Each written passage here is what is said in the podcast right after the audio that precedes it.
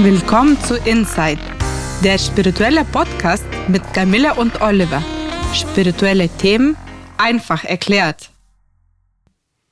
Extravaganz und Schlichtheit. Das ist das heutige Thema, das wir uns spontan ausgesucht haben, ähm, weil wir irgendwie darauf gekommen sind, ich glaube durch ein Posting, was du gemacht hast, weil es auch so ein äh, Thema ist, äh, was eines deiner Lieblingsthemen auch ist, glaube ich, darf man sagen, ja? Ja, mhm, ja. kann man und, sagen. Ja. Und wir haben äh, interessanterweise gar nicht groß was vorbereitet dazu, sondern wir springen mal in die Erfahrung, da ein bisschen freier drüber zu reden. Ja, Extravaganz und Schlichtheit, auch natürlich in der Spiritualität. Äh, passt das zusammen? Äh, ist das schwierig?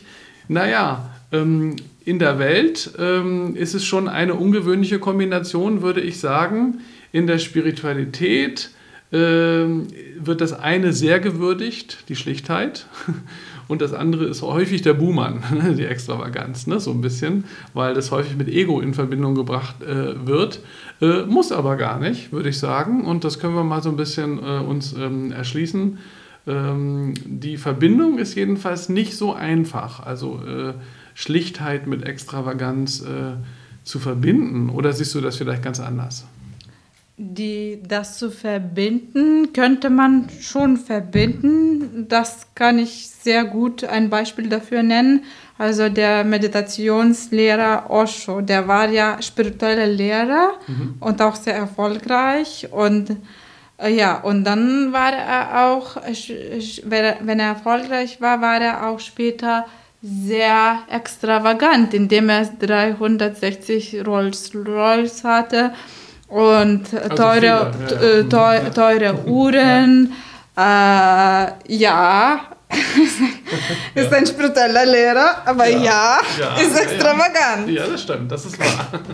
er hat das, glaube ich, auch gemacht, um auch zu zeigen, dass es ihm eigentlich auch gleichzeitig egal ist. Äh, aber äh, ja, das war eine gute, Provo eine interessante Provokation, sagen wir mal so. Ja, ja, da gibt es auch Bilder von ihm, wie er mit diesem Rolls-Royce da die Straße entlang fährt und äh, also sich fahren lässt sogar, ne? Ist schon, schon sehr provokativ, ja. Mhm. Und wie findest du ja. das, diese Osho-Geschichte? Ähm, also ich mag das, äh, wenn jemand ähm, sich lebt, ähm, einfach weil er, äh, weil es zu ihm passt. Und bei ihm passte das, finde ich. Ich bin jetzt nicht jemand, der jetzt äh, sagt, ich, äh, ich, Oshos Lehren geben mir sehr viel, bin ich ganz ehrlich. Ähm, also äh, ich finde aber, er ist eine interessante Persönlichkeit, es ist sehr authentisch, was er gemacht hat.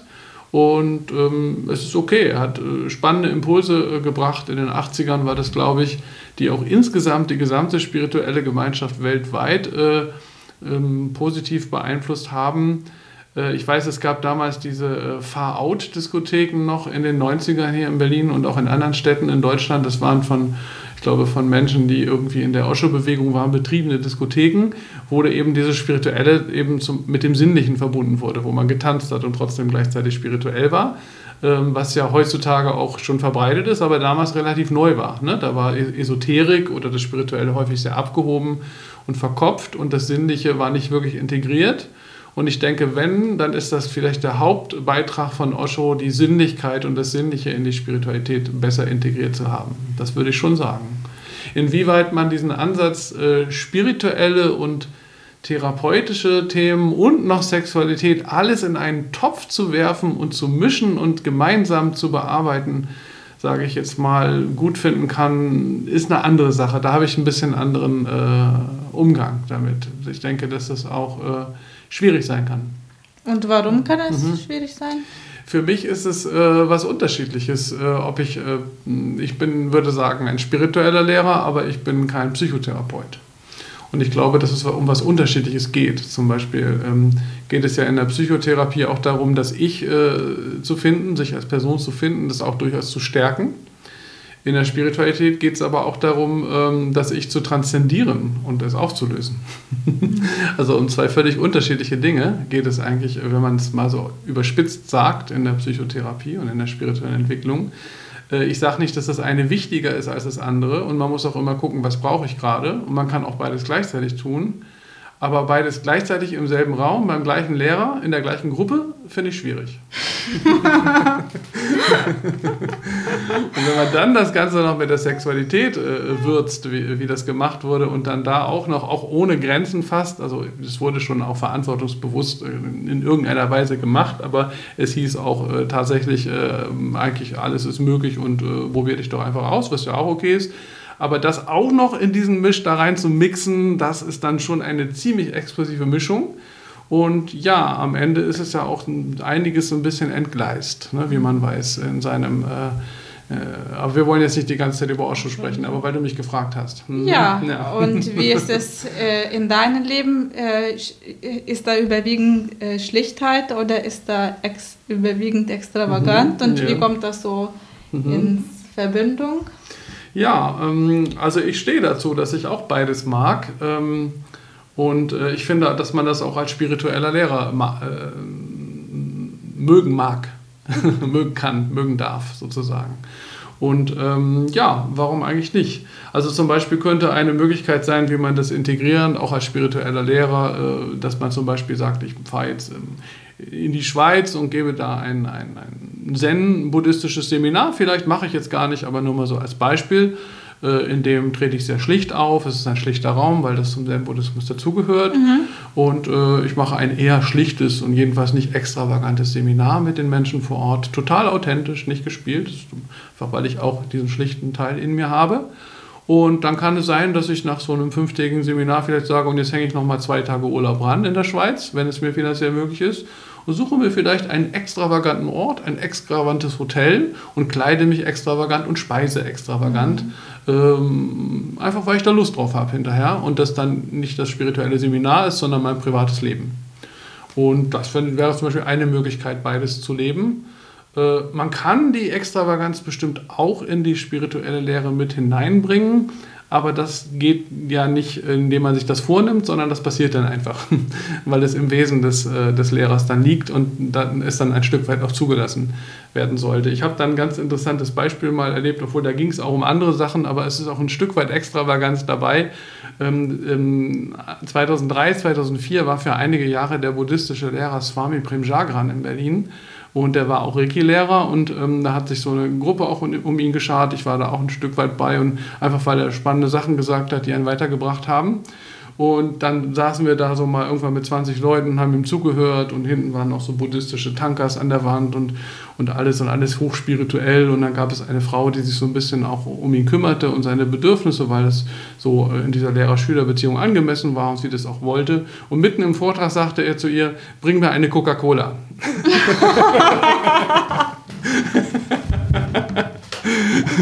und, und sie dachte so, ich, ich höre nicht richtig und wollte so sagen, das ist jetzt unangemessen, ne, Meister, das können wir nicht tun. Ne? Was sagen die Leute? Ne? Ja, bring mir eine Coca-Cola.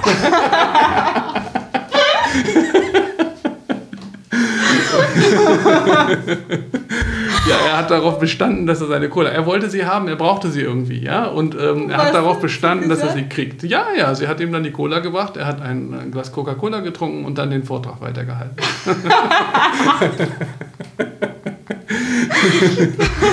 und äh, ja, das ist ein schönes Beispiel, oder? also er hat jetzt das nicht gemacht, um da Theater zu machen oder irgendwas, sondern er hatte einfach Bock auf eine Cola. So habe ich das gesehen. Ich habe hinterher auch noch mit ihm darüber gesprochen. Ähm, und ähm, er, er, hatte das Gefühl, dass er das für sein Wohlsein braucht. Und warum soll er das dann nicht bekommen? Ein Glas Wasser wäre ja auch in Ordnung gewesen, aber warum ist das die Cola das Problem? Ja? Äh, bei der Coca-Cola ist es immer so, das ist so ein also gerade im spirituellen Bereich oder auch im linkspolitischen Bereich haben immer alle irgendwie so ein Riesenthema mit Coca-Cola. Das ist so der super Boomer. Ja, Coca-Cola ist böse, kapitalistisch, USA und alles, ja. Aber ähm, wenn man Cola mag, warum nicht Coca-Cola? Ich zum Beispiel mag gerne Cola. Ich habe auch verschiedene Colas probiert. Ich finde, dass einfach die Coca-Cola am besten ist. die schmeckt einfach am besten, mir jedenfalls. Ich weiß auch, dass da viel Zucker drin ist und dass man das am besten nicht ständig tut. Aber wenn ich in einem bestimmten Moment Bock auf ein Glas Coca-Cola habe, warum soll ich es dann nicht trinken? Ja? Oder wie siehst du das? Ja, finde ich auch, sehe ich das so wie du. Und ich wollte auch noch fragen, wie, ähm, wie hat das Publikum darauf reagiert Mhm. bei, der, bei der Sache? Ja, naja, das war ja auch eine, eine, das waren schon Menschen, die wussten, dass er auch ein bisschen speziell ist und die, äh, die das so wohlwollend äh, erst, erst mit ein bisschen so, Hö? aber dann schon wohlwollend hingenommen haben und es dann auch verstanden haben, worum es da in dem Moment ging. Äh, es ist ja auch, das ist ja auch das, was Osho gemacht hat. Du brichst ja auch die Erwartungen der, äh, der Schüler und der Zuhörer in dem Moment, ne? Mit den Rolls-Royce oder mit der Kohle. Das erwartet keiner, ne? Und eigentlich ist das ja ähm, gut, ne? Äh, auch für einen Schüler, äh, weil alles, also dass solche Erwartungen gebrochen werden. Ne? Weil wenn ich jetzt erwarte, dass alles immer schlicht ist und hochheilig daherkommt, dann ist es ja auch nur eine Erwartung. Ne? Also so. Man muss die Erwartungen nicht erfüllen, aber muss man vielleicht sehen, dass diese Extravaganz nicht äh, den Raum übernimmt, in den man die Seminare gibt. Aber dass man no- noch immer trotzdem sein authentisches Ich lebt. Ich glaube, das ist der Sache. Er hat dann immer trotzdem gelebt, wie er will. Und äh, ja, und dann hat er das teilweise integriert, aber nicht übertrieben und nicht die ganze Zeit, oder? Ja, genau. Und um mal bei dem Beispiel zu bleiben, das Swami Prem Jagan hat ja dann keine Coca-Cola-Party daraus gemacht, ne? aus dem Vortrag. Er hat ja jetzt nicht gesagt, jetzt sollt ihr alle Cola trinken oder jetzt brechen wir den Vortrag ab und trinken nur noch Cola und tanzen. Äh, Das wäre natürlich blöd. also äh, er wollte, er wollte eine Cola, das war das, was er brauchte. Sie hat ihm gut getan. Äh, Ich finde übrigens auch, dass wenn man so ein bisschen Magenrumoren hat, äh, gut, da gibt es auch Heilmittel und Medizin, aber ich finde, dass auch eine Coca-Cola sehr gut hilft, wenn es einem in einem Magen so ein bisschen mau ist. Und vielleicht war das so und er fand das auch. Und wenn ich das jetzt sage, es gibt auch einige Leute, die hören das sehr ungern. Ne? Da gibt es sogar Studien, die wollten unbedingt widerlegen, dass die Cola dem Magen gut tut und ähm, ist mir auch egal, was die Studie rausgebracht hat. Ähm, ich finde jedenfalls, äh, dass mir das gut tut, wenn mein Magen so ein bisschen mau und flau ist, ein Glas Cola zu trinken. Ich nehme an, dass es bei ihm ähnlich war und darum ging es. Und dass das jetzt, dass er dann die Cola ähm, angefordert hat und nicht ein, ein, ein, ein, ein pflanzliches Heilmittel, äh, ist sozusagen der Schock dabei gewesen. Ne? Aber wenn es hilft, dann hilft es. Ne? Und der Rest sind Projektionen.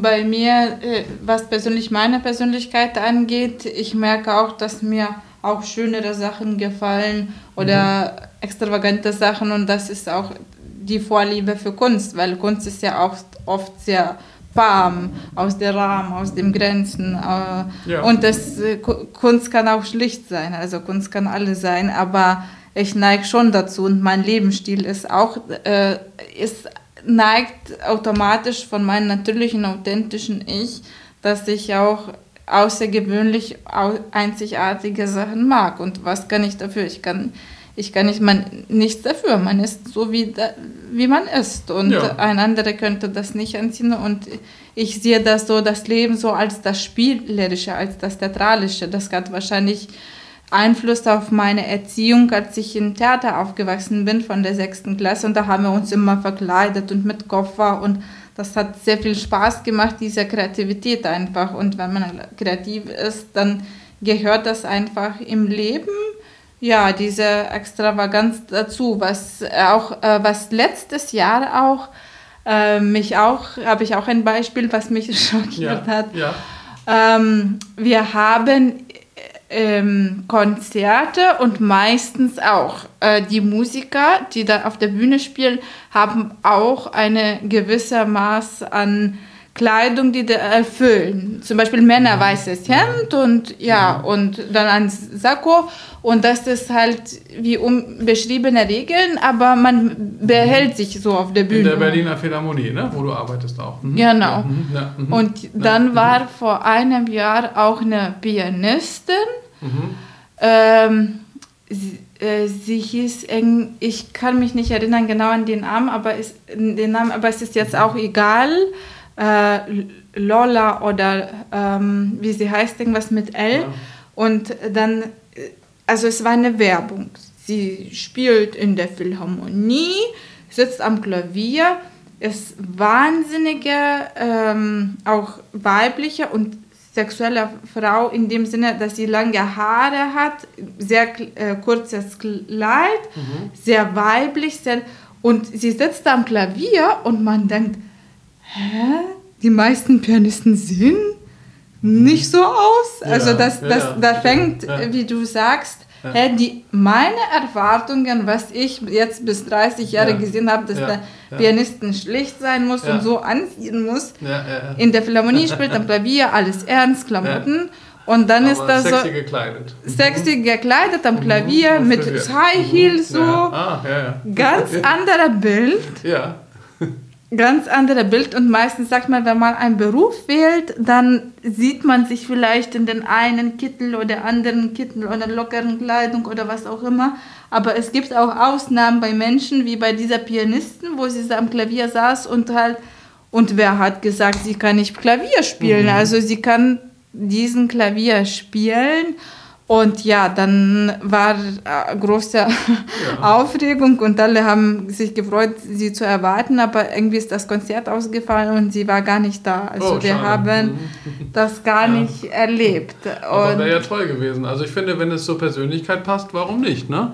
Ja, ja. Mhm. ja. Und wenn es passt, muss man vielleicht gucken, wie man damit so umgeht und wie man das integriert, den Leben und auch die Arbeit und dass es irgendwie sich nicht vermischt. Und das finde ich wichtig so. Ja, oder es sich in angemessener Weise, Weise vermischt. Ne? Das sind die zwei Möglichkeiten. Ne? Wenn, es, wenn es in einer, sagen wir mal, sehr persönlichen Weise ist, dann hat es, äh, ist es eher so, was in der Freizeit sein darf, aber nicht unbedingt in, der, in dem Setting, spirituellen Setting zum Beispiel sein muss. Äh, oder es vermischt sich halt ähm, in angemessener Weise, weil es zur Persönlichkeit gehört und dann auch da sein darf. Und dann wird es auch in angemessener Weise nur da sein und nicht in übertriebener Weise oder in vereinnahmender oder übergriffiger Weise. Dann wäre es unangemessen spirituell gesehen. Ne? Ja, ähm, also wirklich ein spannendes Thema. Ich, ich finde ja auch, es gibt noch so eine Geschichte, die, die, die würde ich gerne noch erzählen, die mag ich auch sehr. Die ist aber auch sehr provokativ, ähnlich wie Osho und wie die Cola vorhin. Aber mhm. ähm, ich versuche das mal. Es gab so ein das heißt, es gab so einen Vortrag, äh, da wurde ein sehr hoher spiritueller Meister aus dem Ausland erwartet und kaum jemand kannte ihn und der Saal füllte sich und alle saßen da und warteten und warteten und er kam nicht und kam nicht. Viertelstunde, halbe Stunde, Dreiviertelstunde, er kam nicht. Ja, die ersten gingen. Dann dachte ich, ich warte ja nicht so lange auf irgendjemanden, von dem ich gar nicht weiß, wie der eigentlich drauf ist. Okay. Dann kam der hohe Meister, aber äh, völlig unerwartet für die Zuhörer mit äh, rechts und links einer Frau im Arm. Alles locker und normal, menschlich, nicht anzüglich, ganz normal. Aber rechts und links eine schöne Frau im Arm und äh, ging da so langsam, kam auch nicht irgendwie eilig, sondern ganz langsam, obwohl er schon viel zu spät war setzte sich kurz in die erste Reihe mit den beiden und äh, ging auch nicht sofort nach vorne, sprach noch mit denen und Empörung bei einigen Menschen im Publikum, um Gottes Willen, ne? was ist das denn für ein Meister, ne? er kommt schon zu spät und wie tritt er denn hier auf und die Nächsten gehen, ja. so. Dann, äh, noch bevor er nach vorne geht, holt er eine Dose Bier raus und macht und da spritzt ein bisschen Bier raus und man hört es im ganzen Saal, dass der Meister eine Dose Bier öffnet und einen Schluck nimmt, bevor er nach oben geht. und noch mehr Leute gehen. und da war noch ungefähr so die Hälfte des Saals gefüllt. Ja? Und dann geht er nach vorne, tritt ans Mikro und sagt, ähm, freue mich, dass Sie da sind und jetzt beginne ich äh, mit dem Vortrag und jetzt sind noch äh, alle da, für die dieser Vortrag gedacht ist. das war die Übung. Durchzuhalten. Ja. genau. ah, die ist toll, die Geschichte, oder? Ich mag die wirklich sehr.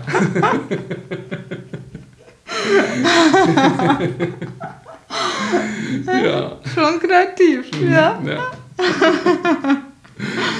Ja. ja, hast du noch einen ähm, Gedanken? Du hast das Thema ja auch eingebracht. Ähm, Und zur Schlichtheit wollte ja, ich noch mal sagen, ja. dass da äh, dass das, äh, ich finde auch Schlichtheit sehr wichtig ist, weil äh, jeder Mensch ist ein gewisser Komfortmaßen gewohnt, wie man in Urlaub geht, welchen Hotel man nimmt, drei, vier, fünf Sterne oder sechs, sieben, ja. was auch immer. Ja. Und dann, wenn man sehr extravagant ist, kann man es äh, schwer an die Schlichtheit einlassen und andersrum. Mhm. Aber für mich persönlich, die Kunst ist das, dass man guckt, was ich in den Augenblick will und nicht, was ja. die Erwartungen der Gesellschaft sind, sondern was ich möchte ich jetzt Schlichtheit.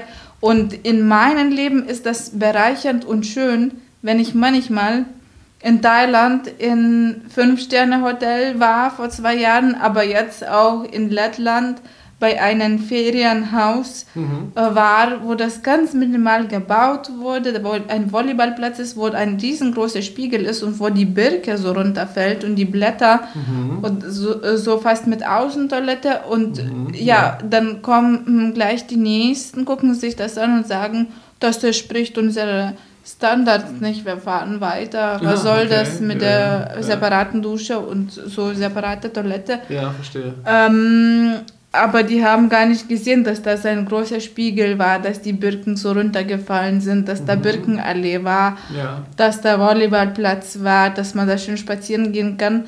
Äh, man ist da nicht mehr so flexibel, weil mhm. man auch nicht den Raum vielleicht nicht jetzt für das Apartment oder die Toilette gibt, sondern für die Natur, für die, für die Birken, wie die mhm. fallen, ja.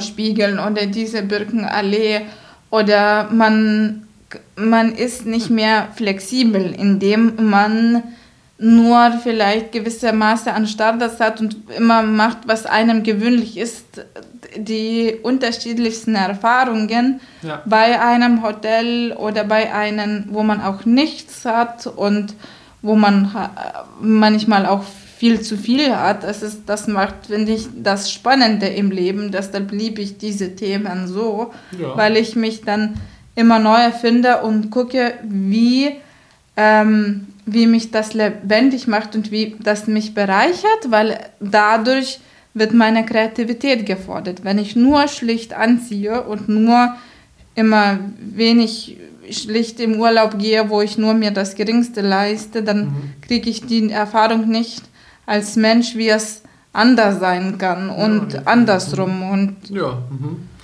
Stimme ich da absolut zu. Ich finde auch, man, man muss sich zurücknehmen können, äh, wenn das angemessen ist. Ich habe auch schon in Seminarhäusern, äh, wo ich eine Woche Seminar mitgemacht habe, in Mehrbettzimmern äh, geschlafen mit fünf, sechs anderen Personen, wo man nur ein Bad dann hatte und so. Dann war das halt für die Woche so. Und ja, wenn ich unterwegs bin, mal auf Reisen, ähnlich wie du sagst, und es ist ein sehr schönes Hotel und es ist bezahlbar, äh, warum nicht? Ist doch schön, das dann zu erleben. Mhm. Ja. Weil man dann ist, dann mhm. ist man wirklich frei, finde ich, in seinen Entscheidungen und nicht, was die Gesellschaft so sieht und mhm. denkt überein, sondern dass man so bei sich bleibt und bei sich entscheidet, für sich entscheidet. Ja. ja es muss, wenn es aus Lebensfreude herauskommt, äh, wenn es nicht zu einem äh, eigenen äh, Prinzip wird, was dann äh, durchgehalten werden muss, sondern einfach nur lebendig da ist, dann ist das alles in Ordnung, finde ich. Absolut. Mhm. Auch spirituell. Darf die Cola sein. ja, ein spannendes Thema, was wir heute hier hatten. Und äh, ja, ist vielleicht ein ganz gutes Schlusswort, oder? Ja. Wir freuen uns, wenn ihr nächstes Mal wieder dabei seid. In der Zwischenzeit sind wir auch auf Facebook und Instagram. Und wer mehr wissen möchte über Spiritualität Reiki und Soundtherapie, Schaut auf www.soundandreiki.de oder www.einfachnurreiki.de.